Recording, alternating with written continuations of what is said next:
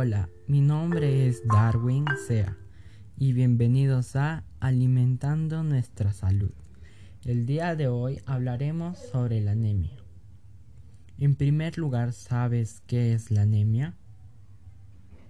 La anemia se da cuando la cantidad de glóbulos rojos en nuestra sangre es insuficiente, lo cual no permite transportar el oxígeno correctamente a los tejidos de nuestro cuerpo y el nivel de hemoglobina es bajo.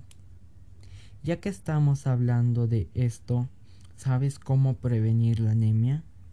En general, llevar una dieta balanceada, ya que ya sea que los días lunes consumamos lentejas, los martes carnes rojas, los miércoles un batido de quinoa para el desayuno. Y así hacerlo con el resto de la semana. Podríamos intercalar nuestras comidas entre pescado, hígado, cereales, legumbres, avena, entre otros. Y también acostumbrarnos a consumir todo tipo de alimentos. Además, se podría realizar estudios de sangre para monitorear cómo estamos de salud y si es posible consultar con un nutriólogo para saber el tipo de alimentación que debemos llevar a diario. Bueno, entonces, ¿cómo podemos saber que tenemos anemia?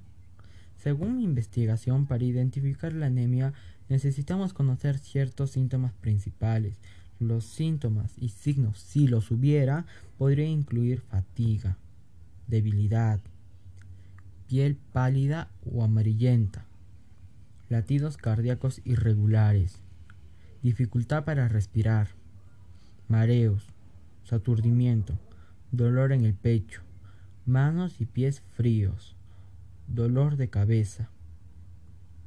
La anemia precoz puede que no se note, pero los síntomas empeoran a medida de que empeora la anemia.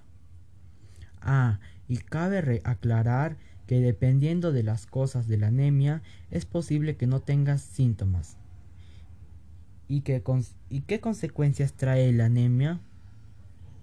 La anemia afecta a varios aspectos en nuestra vida y en primer lugar influye desfavorablemente en el desarrollo psicomotriz cerebral. Disminuye nuestra capacidad física, causando que la energía que utilicemos durante el día disminuya notablemente hace que las personas sean más propensas a enfermarse y cause estrés, cansancio, debilidad y dificultad para prestar atención. Ello hace que el rendimiento escolar y laboral sea bajo. Ahora voy a mostrar un caso de mi amiga Teresa. Ella, Teresa es una amiga que vivió este caso de la anemia. Ella no, pero su prima sí, y nos cuenta cómo es que pasó las cosas. Adelante. Mi prima tenía 16 años y recuerdo que era muy buen estudiante, le iba muy bien en todos los cursos y siempre sacaba muy buenas notas. En un tiempo empecé a verla que se sentía mal, el cansancio le llegaba muy rápido y en oportunidades se quedaba sin aliento después de caminar unas cuadras. Descubrimos que no llevaba una buena alimentación, no comía a la hora indicada o hasta veces no consumía alimentos. Luego de eso, su rendimiento en el colegio bajó bastante. Tenía problemas para comprender la clase. Sus padres se dieron cuenta y de inmediato la llevaron a un doctor para saber lo que pasaba con ella. El doctor les explicó que tenía un problema en la sangre y esto era debido a la anemia. Al final empecé a llevar una dieta muy estricta.